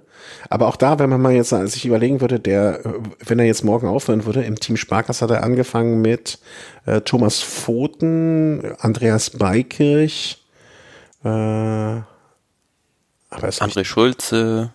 ja, ich wollte gerade sagen, André Schulze, also hätte ich jetzt gar nicht auf dem Schirm. Ähm, ja, das, da waren halt auch so ein paar Leute. Lars Teutenberger, dessen, Achtung, ich glaube, ist nicht Tim Tom Teutenberger sein Sohn von ihm? Ich meine, das ist so ein ganzer ja, ich will das nicht negativ sagen, aber Familienclan. Also ich wollte Dynastie sagen. Ich, hatte, ich habe mir auch schon, ich habe auch schon das Wort gesucht. Ähm, Teuten, äh, die die, äh, die Dame Teutenberger, ich weiß den Vornamen, ich hatte auch bei dem Frauenrennen auch ein Auto versägt, ne? bei ja. Paris, äh, bei Paris Roubaix. Nee, äh, hast schon recht. Also der, die, die Teutenbergers äh, ist jetzt keine neue Doku, sondern äh, sind in der Tat irgendwie so eine relativ große Ansammlung an Radsport talentierten Menschen. Einfach, kann man so sagen. Ähm, ja, stimmt. Also dieses Jahr ist der Münsterland Giro einfach, war einfach ein dummer Zeitpunkt für die, muss man einfach so sagen. Und was will man machen? Dann, dann, dann kommt halt nicht das Huesu, aber andererseits äh, vielleicht auch der schönere Rahmen so für André Greipel, der dann auch seine Beachtung da gefunden hat. Stell dir mal vor, da wäre noch ein Chris Room gewesen, der dann in den Ausreißer rübergegangen wäre. Gott behüte. Ähm, was hast du denn jetzt noch? Hier hast du noch ein Rennen reingezaubert gerade. Ja, aus aktuellem Anlass, was heute noch stattfand. Okay. Äh, Coppa Bernocchi in Italien. Was? Coppa Bernocchi? Das, das, Bernocchi. Das, das Abendessenrennen? Nein, aber wir steuern jetzt sozusagen vom Pflasterklassiker, also aus Belgien in die italienische Woche, also sozusagen das große Finale der Radsportsaison was kulminiert in der Lombardei-Rundfahrt am kommenden Wochenende. Mhm. Wird jetzt eingeleitet oder wurde schon eingeleitet Giro dell'Emilia, Coppa Bernocchi. Morgen sind dann Trevali Varesina, also Tag der Aufnahme ist jetzt Montagabend. Und dann ist noch Mailand Turin davor. Also diese ganzen italienischen Herbstklassiker sind gerade voll am Laufen und da war jetzt Coppa Bernocchi eines dieser Rennen am heutigen Tag und äh, ja, warum ich es auch noch mit reingehoben habe, weil es wieder ein ganz beeindruckender Solosieg von Remco Evenepoel war. Okay. Ähm, also also für mich ist ein grandioser äh, Einzelsieg, dass er so zwischen 50 und 30 Kilometer vorm Ziel losstiefelt, weil ihm das alles ein bisschen zu öd ist und zu langweilig, äh, durchzieht und dann hinter ihm einfach ein paar Leute in Gruppen hinterherfahren. Habe ich damit das ja, Rennen zusammengefasst? er ist 40 Kilometer vom Ziel losgefahren. Ja, okay. Ähm, ja, also ich weiß nicht, wie der das macht, wo er die Kraft immer herholt oder wie, wie, wie, wie, ähm, wie das funktioniert einfach. Aber es, es, es funktioniert ja oft genug. Meinst du, er wird doch irgendwann dazu, ich sage jetzt übergehen, klingt blöd, ne? Aber er wird auch das, die Möglichkeit haben, das bei den richtig großen Rennen so nochmal zu veranstalten? Man hat ja jetzt schon ein paar Mal gesehen, dass er mit dieser Brechstangentaktik auch irgendwann mal äh, an seine Grenzen kommt und auf Granit beißt. Also ja. das funktioniert halt bei kleineren Rennen oft sehr gut, aber wenn es dann wirklich mal gegen die ganz großen geht, mh, hm, geht das halt oft nicht mehr. Ja, das, das meine ich nämlich auch. Ne? Also für so ein hier Brüssel Cycle Classic oder so, da funktioniert das, aber naja, so wird, so wird es, wird er wahrscheinlich nicht ein Klassiker. Äh, also im Sinne von der, der. Nee, und vor allem nicht, wenn er sich in Richtung Grundfahrten entwickeln will. Dann muss er halt viel, viel konservativer fahren. Mhm. Ja, aber er ist ja noch, wie alt ist er jetzt? Äh, na, gucken wir mal. 21. 22, meine ich, oder? Ja, 21. Das kann ja noch werden. Also ist ja noch mehr als genug Zeit und ich glaube auch, dass also ist ich, ich kann mir da viel vorstellen, was dann noch funktionieren wird, aber was genauso gut scheitern kann. Ne? Aber ich glaube, der muss man einfach mal machen lassen. Also würde ich auch sagen, ja. Also, also vor allen Dingen, muss, muss halt seine Erfahrungen sammeln. Ja, und vor allen Dingen, ich glaube, es bringt auch nichts. Ich glaube, und da halte ich jetzt ihn mal für so einen Typ, Typ Fahrer. Ähm, es bringt halt, glaube ich, auch nichts, ihm etwas oder aus ihm etwas machen zu wollen, was er selber nicht ist. Weißt du, weißt du, wie ich das meine? Also, ne, wenn er der Typ ist, der immer diese Brechstangentaktik und wenn er sich nur damit wohlfühlt, naja, was willst du halt machen? Ne? Also dann, dann, dann, dann ist das leider so. Ähm, ich glaube nicht, dass man so einen Fahrer dann ähm, ähm, nicht aus sich, also der muss, dieser Wille zum Wechsel dann muss auch schon aus sich selber rauskommen. Andererseits braucht der Radsport auch solche Fahrer, die einfach äh, so unkonventionelle Aktionen immer bringen. Ja, ja, klar. Also das, das, dieses Partyfahren, ne, Party, Party. Wir wollen ihm das nicht austreiben. Hm?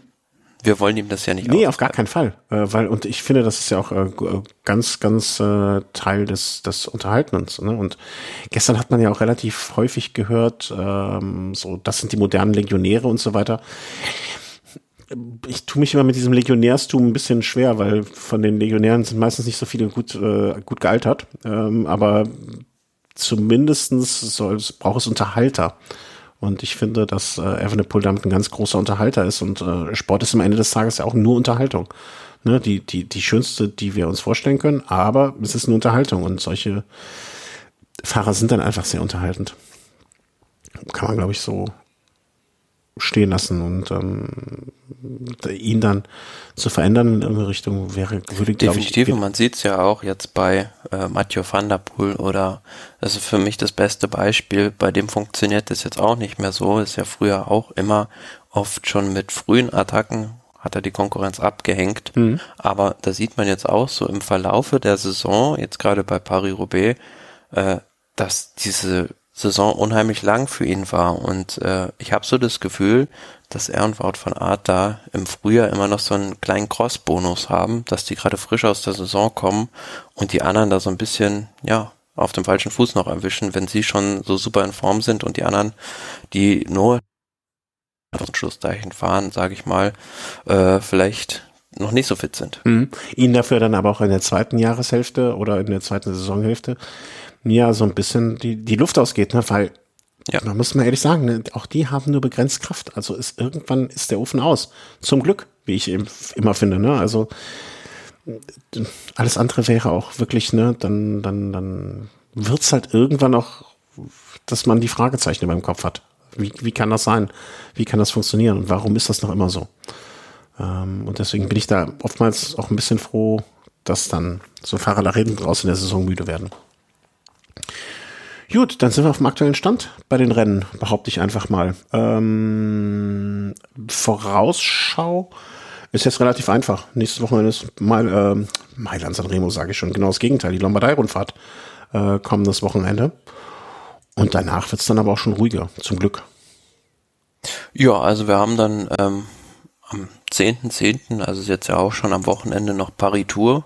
Ah ja, stimmt. Auch am Sonntag dann schon. Und ja, dann war es das im Prinzip schon. Also mit den, mit den richtig großen Rennen, die noch sind. Also klar, gibt's in, äh, wie soll ich sagen, äh, in, auf anderen Kontinenten. In anderen Teilen noch, der Welt. Ja, in anderen Teilen der Welt noch einiges an Rennen. Gibt auch noch Sardinien-Rundfahrt und sowas und Chrono des Nations äh, Ende Oktober, aber sind eher kleinere Veranstaltungen, die uns sonst auch nur am Rande tangieren. Ja, also das, das muss man ja nicht mal sagen. War nicht die Chrono-Geschichte als ein, äh, eigentlich das eins, der einzige, der sich für diese Chrono-Geschichte äh, wirklich interessierte, Jens Vogt? War das nicht das Rennen? Nee, das war Toni Martin, der hat das ja dreimal in Folge gewonnen. Ah, ja, ich verwechsel das. 2013. Mit was verwechsel ich das denn, dass Jens Vogt immer gewonnen hat? Mit dem äh, Stundenweltrekord. Nee, Jens Vogt. Was hat er denn gewonnen? Kriterium International. Ja, genau, das, das habe ich, das hab ich verwechselt. Das war bei er am Anfang der Saison. Ja, ja, ja, ja. irgendwie äh, falsch Pferd gesetzt. Gut, dann ähm, müssen wir noch über das Sonstige sprechen. Also, was sonst noch so passiert ist, ähm, da habe ich sogar noch, hatten wir, da hätte ich jetzt fast noch eine Meldung gehabt, aber da fällt mir ein, das hatten wir gleich beim letzten Mal, dass Nicolas Roach aufhört. Doch, das hatten wir beim letzten Mal schon gesprochen. Jetzt fällt mir, wo Nein, ich sage, fällt es mir auch wieder ein. Ah ja. Ähm, ja, äh, Heiko Salzwedel ist tot. Hm, musste ich zweimal nachgucken, wer das ist. Äh, war mir jetzt ehrlich gesagt so, hm, ich Blick bei diesen Trainern, also dass äh, alle Trainer, die so alt jetzt schon sind, dass ich sie nicht mehr als junger Fahrer erlebt habe, da habe ich kein, kein Gespür, keinen Namen für. Ja, aber ist so ein bisschen der Architekt hinter vielen, vielen Erfolgen, äh, hinter vielen, vielen Goldmedaillen vor allem auf der Bahn gewesen. Mhm. Äh, vor allem beim britischen Radsport hat er da maßgeblichen Anteil an, an, an dem Aufschwung in der Generation um Bradley Wiggins, um Garen Thomas genommen und ähm, ja, ich glaube Bradley Wiggins war das, der das gesagt hat, was so Louis van Gaal äh, als Pionierarbeit für den Fußball geleistet hat, hat Heiko Salzbedel für den, für ihn für den Radsport geleistet. Also war bei, bei vielen Fahrern sehr, sehr hoch angesehen. Mhm. Ich finde immer so, so starb mit 64 nach kurzer, kranke, schwerer Krankheit. Das ist immer so, 64 ist jetzt auch nicht mehr so weit weg, ne? Wird mir immer ganz anders. Ich habe äh, lustigerweise, wir haben es im Vorgespräch gehabt, ne, überlegt, okay, wir brauchen einen neuen Kühlschrank. Der Kühlschrank hält so 15 bis 20 Jahre. Da habe ich auch gesagt, naja, wenn er jetzt 15 Jahre hält, dann nutze ich den mit 61. Lass uns mal nicht auf den letzten Euro gucken. Und jetzt sehe ich hier gerade mit 64 gestorben. Also, ja. Naja, ich kann meinen Kindern ja wenigstens oder meinem Kind viele Podcaststunden zum Nachhören hinterlassen. Ja, schon irgendwie tragisch. Also mit 64 ja. abtreten, da kannst du so viel im Sport gegeben haben, wie du willst, ne? Aber das ist halt nichts, äh, was irgendwie, was man nicht möchte. Wenn ich, wenn ich, äh, ach ja. Aber andererseits, ne, er hat, er hat wahrscheinlich in diesen 64 Jahren mehr erlebt als mancher mit seinen 80, 90 Jahren. Insofern hoffe ich, dass er zumindest ein Leben hatte, mit dem er zufrieden war. Und kurze Krankheit, kurze schmerzhafte, schlimme Krankheit, das kann halt alles sein. Und auch wenn ja, also es ist recht, recht ungenau die Angaben, was da ja, genau war.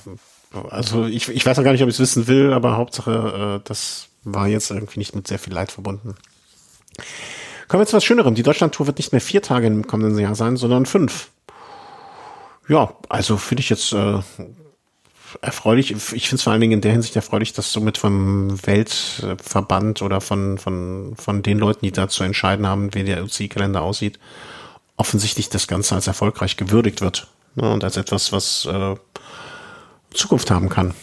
Bin der gespannt. Veranstalter ist ja die ASO, und ähm, im nächsten Jahr dann vier Etappen plus ein Prolog. Mhm. Und ja, da kann man sich dann auch schon mal vielleicht so vorstellen, dass da dann vielleicht mal, ja, so eine hügeligere Etappe auch mal dabei ist. Wenn man dann schon einen Prolog für die besseren Zeitfahrer macht, dann kann man da den äh, Pancheuren oder Anführungsschlusszeichen Bergfahrern auch noch ein bisschen Terrain vielleicht geben. Ja, es ist ja offensichtlich noch nicht bekannt, wo gestartet wird, sondern nur Stuttgart als Finalort. Ja, und ich finde auch, also je mehr, je mehr Etappen, jede Etappe mehr gibt den Veranstaltern oder den Streckenplanern einfach mehr Optionen. Ne? Und ich finde ja auch gerade, äh, also es wird ja kein Geheimnis sein, dass die ja wahrscheinlich dann an einem äh, Sonntag enden wird, äh, diese Rundfahrt. Ne? Dann, dann startet man Mittwoch, Donnerstag, Freitag, Sonntag, genau, Mittwoch da so ein Abendprolog draus zu machen, ne? was ist so, so kurzes Ding, drei, fünf Kilometer, vier, fünf Kilometer, startet man um 16 Uhr. Beste Sendezeit dann vielleicht mal abends oder Mittwochabend. Das ist ja auch mal was. Noch ein anderer Vorschlag. Du kannst ja auch zur Primetime im Fernsehen starten, 18 oder 20 Uhr. Äh, ja, darauf wollte ich hinaus, ne? Also, dass du um 20 Uhr vielleicht die besten Fahrer dann hast, ne? Wo Leute dann einschalten. Ähm, ich glaube, wenn du um 20 Uhr so eine Übertragung startest bis 22 Uhr, 22.30 Uhr, da, da die Leute dann zu fesseln oder am Apparat noch zu behalten, halte ich, glaube ich, für schwierig. Ich würde dann eher um 18 Uhr starten und dann so um 22, um, äh, um 20, 20, 30 dann äh, so die Besten fahren lassen. So macht's ja die Vuelta immer mit dem Genau. Prolog. Und äh, von den Spaniern lernen heißt manchmal auch siegen lernen. Ähm, insofern, äh, das das, das kann ich mir ganz gut vorstellen, dass das so funktionieren könnte. Aber da werden sich auch andere Gedanken machen. Wahrscheinlich wird es so sein, dass die Besten dann irgendwie um 19.45 Uhr vor der Tagesschau ins Ziel kommen und dann, äh, anstatt dass man mal versucht, den Radsport dann noch ein bisschen mitzugeben, ist dann leider zu früh endet. Aber wer weiß. Also ich finde es definitiv erstmal eine gute Entwicklung. Wollen wir nicht immer schimpfen, sondern uns erstmal darüber freuen, dass es, äh, dass, dass es vermeintlich in die richtige Richtung geht und was dann, was dann die Tour draus macht, die Deutschland-Tour, das äh, wird man dann sehen. Ich würde mich natürlich auch freuen, hier in der Gegend irgendwo zu sehen. Also ich weiß nicht, ob ich für, ne, für eine Deutschland-Tour jetzt irgendwie 200 Kilometer mit dem Auto irgendwo hinfahren, ähm, wäre jetzt nicht so mein Ding, aber hier irgendwo so in der Nähe, ich meine, Düsseldorf hat ja bewiesen, dass sie es kann. Köln wird mit Sicherheit beweisen, dass sie es nicht können. Ähm, aber vielleicht gibt es ja irgendwie so, gibt ja auch einen Radhersteller aus, aus der Nähe von Koblenz, das wäre ja vielleicht auch mal so ein, so ein Auto, wo man so ein Prolog vielleicht starten könnte, obwohl eine Großstadt natürlich schon was Feines wäre. Über die Kölner Ringe, ein Prolog über die Kölner Ringe, ich möchte mir gar nicht ausmalen. Da werden die Leute toben. Äh, es gab ja früher mal, äh, weiß nicht, ob du dich dann noch daran erinnern kannst, mir hat man es zumindest erzählt, noch äh, auf den Kölner Ringen die Ankunft von rund um Köln. Und da muss wohl richtig was, richtig was los gewesen sein. Ich könnte mir vorstellen, ähm, dort, wo sonst regelmäßig rund um Köln das Ziel ist. Ne, da könnte man das Ziel genauso starten und dann einmal äh, den ganzen Kölner Ring runter. Wäre fantastische Atmosphäre. Also breite Straßen, Möglichkeit schnell zu fahren. Angerichtet wäre dafür. Nur, mhm. ob diese Großstadt eine solche Veranstaltung hinkriegen würde, ich weiß es nicht. Ähm, ich bezweifle es sehr. Und vor allen Dingen, ob der Wille da wäre. Naja, NextHash, eine diese verrückte Firma aus dem Internet, hat dann doch äh, jetzt, jetzt endgültig dran gegeben. Ja, also der da gibt es das, das Gerücht, dass äh, Kubeka NextHash komplett vor dem Aussteht. Das wäre natürlich absolut tragisch. Ja. Jetzt so kurz äh, bevor die Saison zu Ende ist, wo eigentlich schon längst alle Fahrerverträge fürs Jahr 2022 unter Dach und Fach sind abgeschlossen sind, dass da plötzlich noch, na, wie viele Fahrer sind in dem Team?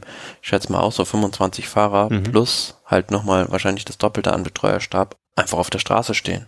Ja. Also das steht jetzt noch nicht fest, aber wie das jetzt hier Radsport News schreibt, äh, hat der Manager, wie heißt der, Doug Ryder, äh, den Fahrern mitgeteilt, dass sie den, keinen Vertrag mehr für 2022 erhalten und das wäre natürlich sehr dramatisch. Ja, also ich, ich das Ding ist einfach, wenn jetzt NextHash, der berühmte Krypto- und Bitcoin, äh, nee, Blockchain- und Kryptowährungsspezialist, wenn die sich jetzt mit der kompletten Fahrradindustrie und Fahrradfans und allem verkacken, interessiert ja auch keine Sau außerhalb unserer Bubble. Ne? Also ist jetzt nicht so wie, keine Ahnung, äh, ich habe damals, nachdem Gerolsteiner äh, seine Sponsorenschaft zurückgezogen hat, zwei Jahre lang kein Gerolsteiner Wasser getrunken, aus Prinzip. Hat Gerolsteiner wahrscheinlich auch nicht gejuckt, aber wenn ich jetzt mal nichts mehr mit Blockchain-Kryptowährungsspezialisten Hashtag mache, interessiert es die wahrscheinlich noch viel weniger. ähm, ja. Insofern, für die ist verbrannte Erde ja auch eigentlich egal. Also ich frage mich nur, welche Motivation dann da von Anfang, weil von Anfang an war das Ganze ja anscheinend, ne, das hat sich ja schon im, bereits im Sommer machten sich Gerüchte breit, äh, hat aber bisher keinerlei finanzielle Unterstützung auch wirklich umgesetzt. Also dass das, wie, sagt man, so ein Luftschloss war, ähm, also ist man einfach auf solche Leute reingefallen, das muss man einfach mal so ganz klar sagen, glaube ich. Ja, das ist ähnlich wie mit dieser Manuela Fundation, die mal da Mitchelton Scott übernehmen wollte. Das war auch nur so eine Luftblase scheinbar. Jetzt ist es wohl hier bei Kubeka auch, Kubeka Nexthash, beziehungsweise bei Nexthash auch so, aber was ich halt nicht so ganz verstanden habe, haben wir glaube ich schon mal drüber diskutiert, weshalb sich da Asos so ein bisschen zurückgezogen hat. Hm. Ja, also äh, komische Nummer, sag ich mal vorsichtig. Ähm, muss man mal gucken. Also es ist natürlich dann auch äh, alles überhaupt gar nicht geregelt, was passiert dann, wenn das ja. Team weg ist. Äh, wenn die Lizenz, da, dann wird die dann frei, wird die von jemand anderen, kann man die verkaufen oder rückt dann einfach ein Team aus der zweiten Liga auf. Ähm, das sind alles so Sachen, die sind relativ unklar, beziehungsweise ja, müsste man sich dann auch erstmal genau einlesen in den UCI-Regularien, was dann äh, bei so einem Szenario passieren würde. Hm. Ja, äh, da wird es ja Regelungen äh, für geben. Also, ne, das, das, das, wie soll man sagen? Also da, da wird es, also ich, ich kann mir nicht vorstellen, dass da jetzt irgendeiner in der UCI äh, jetzt so die Schublade aufmacht und sagt, ach du Scheiße, jetzt ist ja gar nicht, was wir damit machen müssen, was wir damit machen können, um Gottes Willen. Ne, also da wird es ja Regularien vergeben. Also ich, ich kenne jetzt auch nicht, aber irgendwas wird es ja geben. Und so zur Not, hey, mal ein Team weniger. Ich würde dir wirklich auffallen, wenn am Ende der Saison es mal ein Team oder im kommenden Jahr ein Team weniger gäbe? Klar, für die Angestellten wäre das eine Katastrophe, aber. Nee, in, in der, in der World Tour nicht, aber das muss ja irgendwie nachbesetzt werden. Also die Veranstalter planen ja trotzdem weiterhin mit so vielen Teams und dann ist die Frage, wer darf da starten? Und man sieht es ja mal bei den französischen Mannschaften, also Kofidis ist da so ein Paradebeispiel die meiden das ja so wie der Teufel das Weihwasser, eine World Tour Lizenz zu lösen, weil mhm. es mit viel höheren Kosten verbunden ist. Ähm, aber die kriegen halt ja quasi jedes Jahr ihre Tour und auch ihre Vuelta Einladung da äh, haben das jahrelang halt quasi umsonst bekommen, sage ich jetzt mal. Mhm. Jetzt sind sie, glaube ich, ja mittlerweile eines der der World Tour Teams. Mhm. Ähm, aber das haben die halt jahrelang gemieden oder Alpecin Phoenix. Die sind auch kein World Tour Team, ähm, sind aber jedes Jahr jetzt gefühlt, gewinnen die, die die die zweite Liga quasi und haben damit ein Startrecht äh, automatisch bei den großen Rennen. Mhm. Ähm, da werden die sich auch zweimal genau überlegen, ob sie ja da diese die Lizenz übernehmen wollen. Ja, ja, ja, klar. Ja, ja. Müssen wir gucken. Also dieses finanzielle Sicht da überhaupt immer, ne? Also das, das ist immer so eine Randverstellung, wo man sich als Fan gar keine Gedanken drüber machen will. Ne? Die sollen einfach immer fahren können. Ich bin ja auch kein zwangsweise Freund dieses amerikanischen Systems, wo das Geld einfach anders ausgeschüttet wird, ne? wo alle in einen Topf kommen. Aber vielleicht ist das doch immer etwas, wo man, also vielleicht müssen auch so Teams wie Neos und äh, Jumbo und die ganz Reichen einfach mal sehen, dass sie auch nicht alleine Rennen fahren können. Nee, vielleicht muss man da einfach ein bisschen solidarischer denken, aber ist natürlich schwierig, wenn du ja, äh, viele Teams hast, die nicht von na, Radherstellern betrieben werden, sondern ja, von ja so externen Organisationen. Ja. Aldag, der Rolf, der kommt wieder. Äh, der kommt jetzt zu, kommt wieder, wollte ich schon sagen. Ähm, der wird jetzt, wie wir es schon erlebt haben äh, oder angekündigt haben, äh, zum Team Bora gehen. Das wurde also bestätigt. Ähm, ja, er soll da jetzt den Umbau sozusagen leiten oder mit begleiten. Ähm, ich denke, das ist, eine durchaus äh, logische Geschichte, den in einem deutschen Team auch sozusagen einen der international noch erfolgreichsten sportlichen Leiter äh, da reinzuholen. Also der sich ja schon auf verschiedensten Baustellen da wirklich ähm, sehr, sehr kompetent gezeigt hat. Klingt für mich nur Ja, muss man sagen. Also wo Rolf Aldag als sportlicher Leiter irgendwo war, hat er auch Erfolg gehabt. Das hm. ging damals äh, bei HTC Highwood los, dann bei äh, der König beziehungsweise Quickstep, was ja noch war, bei Dimension Data dann auch. Ja, und äh, jetzt zuletzt bei Bahrain Victorious. Und zwischendurch das Frauenteam von Canyon SRAM auch wirklich sehr erfolgreich gewesen. Ne? Ja. Das sagt man ja auch. Das meine ich mit, dass man, dass er auch in verschiedenen Szenarien und auch wahrscheinlich bei Canyon SRAM bei dem Frauenteam jetzt zwar für den Frauensport mit einem großen Budget, aber verglichen jetzt mit dem Bahrain-Budget wahrscheinlich Peanuts sind. Ne? Also der auch in, unter verschiedensten Bedingungen gut Arbeit geleistet hat. Ich glaube, der kann halt einfach oder kennt viele Aspekte des Radsports und schätzt sie so ein, wie sie ja so manch anderer sportlicher Leiter vielleicht nicht richtig einordnet und dreht an so kleinen Stellschrauben. Also bestes Beispiel ist für mich so in diesem Jahr bei Bora Hans Grohe wird ein Wilko Keldermann zur Eneco Tour geschickt, wo ich mhm. mir halt denke, gut, äh, das ist ein Rennen, wo es am Tag mindestens zehn Stürze gibt, wo es eng ist, wo es hektisch ist und Wilko Keldermann ist halt ein Bergfahrer oder Klassementsfahrer, der äh, Positionskämpfe auch meidet wie der Teufel das Weihwasser. Und mhm. den schicke ich halt zu so einem Rennen. Das ist dann halt, ja, hat halt so ein bisschen was auch mit Fingerspitzengefühl zu tun. Die Fahrer halt einfach bei den richtigen Rennen oder das richtige Programm für sie zusammenzustellen, so dass sowas halt nicht passiert, dass so ein Fahrer mhm. halt dann mal eben ziemlich lange ausfällt. Das äh, ist nur ein Aspekt von dem, was er, denke ich, sehr gut macht. Hm. Ja, also äh, unterschreibe ich so eins zu eins. Ähm, ich glaube auch, dass er einfach da, äh, er hat ein Händchen einfach für, vielleicht für Mitarbeiterführung, für Situationen, für das Erkennen von Dingen und Umsetzen in die richtige Richtung lenken.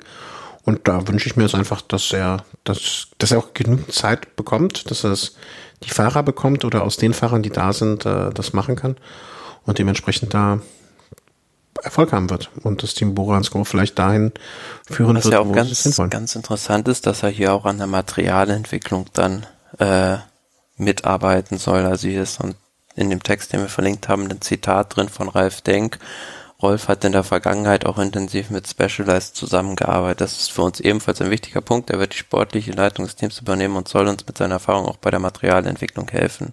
Mhm. Ist, schon, ist denn schon raus, auf welchen Rädern Bora nächstes Jahr fahren wird? Ja, wenn ich das hier, dieses Zitat von Ralf Denk als bare Münze nehme, werden die mit Specialized Rädern fahren. Ja, das hätte, das hätte mich jetzt irritiert, weil wir sind ja eigentlich ein bisschen davon ausgegangen, dass äh, Sagan Specialist mitnehmen wird. Ich meine, wäre jetzt nicht der einzige Ausrüster, der zwei Teams unterstützen wird auch, ne? Aber ich. Das hätte ich auch gedacht, aber ich denke einfach, dass das Team total äh, einen so äh, potenten Geldgeber im Hintergrund hat, dass der nicht darauf angewiesen ist, dass ihm Specialized irgendwie zwei Millionchen für Sagan dazuschießt. Hm, okay. Aber, aber nichtsdestotrotz würde total sich ja vielleicht auch gerne auf den Specialized-Räder dann zeigen. Und vielleicht ist der der französische Markt dann auch nochmal interessant, was Specialized. Also äh, wird interessant. Ich, man kann diese Aussagen ja auch so deuten, ähm, dass äh, Ralf, äh, Rolf Aldag durchaus äh, Materialerfahrung, Entwicklung und so weiter dort gelernt hat, dort mitbekommen hat, die er jetzt dann bei uns einsetzen wird und dann für den Hersteller XY. Na, kann, könnte man ja auch so in diese Richtung vielleicht ein bisschen interpretieren. Mhm. Ja, man darf natürlich auch bei der Personalie Rolf Aldag auch nie unter den Tisch kehren, äh, dass er als Fahrer auch eine ziemlich dunkle Vergangenheit hat. Ja klar, aber der ist jetzt das bessere Beispiel von anderen, wo ich sage, okay, der hat es wahrscheinlich eingesehen und möchte, also ich, ich ich, ich würde mir wünschen, dass er zu den Leuten gehört, ähm, die aus der Vergangenheit lernen und jetzt es dann besser machen. Ja, würde ich, würde ich jetzt auch so denken. Also, äh, Aber in den Kopf reingucken können wir am Ende auch nicht. Und äh, vielleicht. Nee, wir können mit dem arbeiten, was wir wissen. Und das können wir hier erwähnen. Ja. Apropos, was wir wissen. Über Jan Ulrich weiß man ja vieles und nicht alles. Ähm, aber dass er irgendwie, warum auch immer, nachher am Lens gefressen hat, das ist ja mittlerweile äh, offenkundig. Und äh, mit dem fährt er jetzt gerade Fahrrad. Ne? Also ja, ist er offiziell bei dieser ähm, Reihe der Tour da dabei? Also mit den dieses äh, diese Geschichte da? Ja, also die haben da so ein Trainingscamp auf Mallorca für ja, gut betuchte. paar Leute, ja gut betuchte Leute veranstaltet und ja, da war Jan Ulrich jetzt auch eingeladen und zu Gast und hat da in dem äh, Podcast auch einiges von sich gegeben, ähm, was er da jetzt macht und äh, was mit ihm war und äh, dass es ihm jetzt aber, dass er jetzt wieder auf einem guten Wege ist und äh, ja, war natürlich bei all dem, was man so äh, ja, mag dann von ihm auch halten, was man will, aber dass es ihm zumindest gesundheitlich wieder gut geht, ist doch eine sehr schöne Nachricht. Ja, das glaube ich auch. Also ich glaube, ähm, also ich gehe davon aus, dass er nicht die beste Zeit seines Lebens in den letzten Monaten, Jahren wahrscheinlich hatte. Und ähm, jeder, der in irgendwie in der Zeit sich für den Radsport begeistert hat, in der er unterwegs war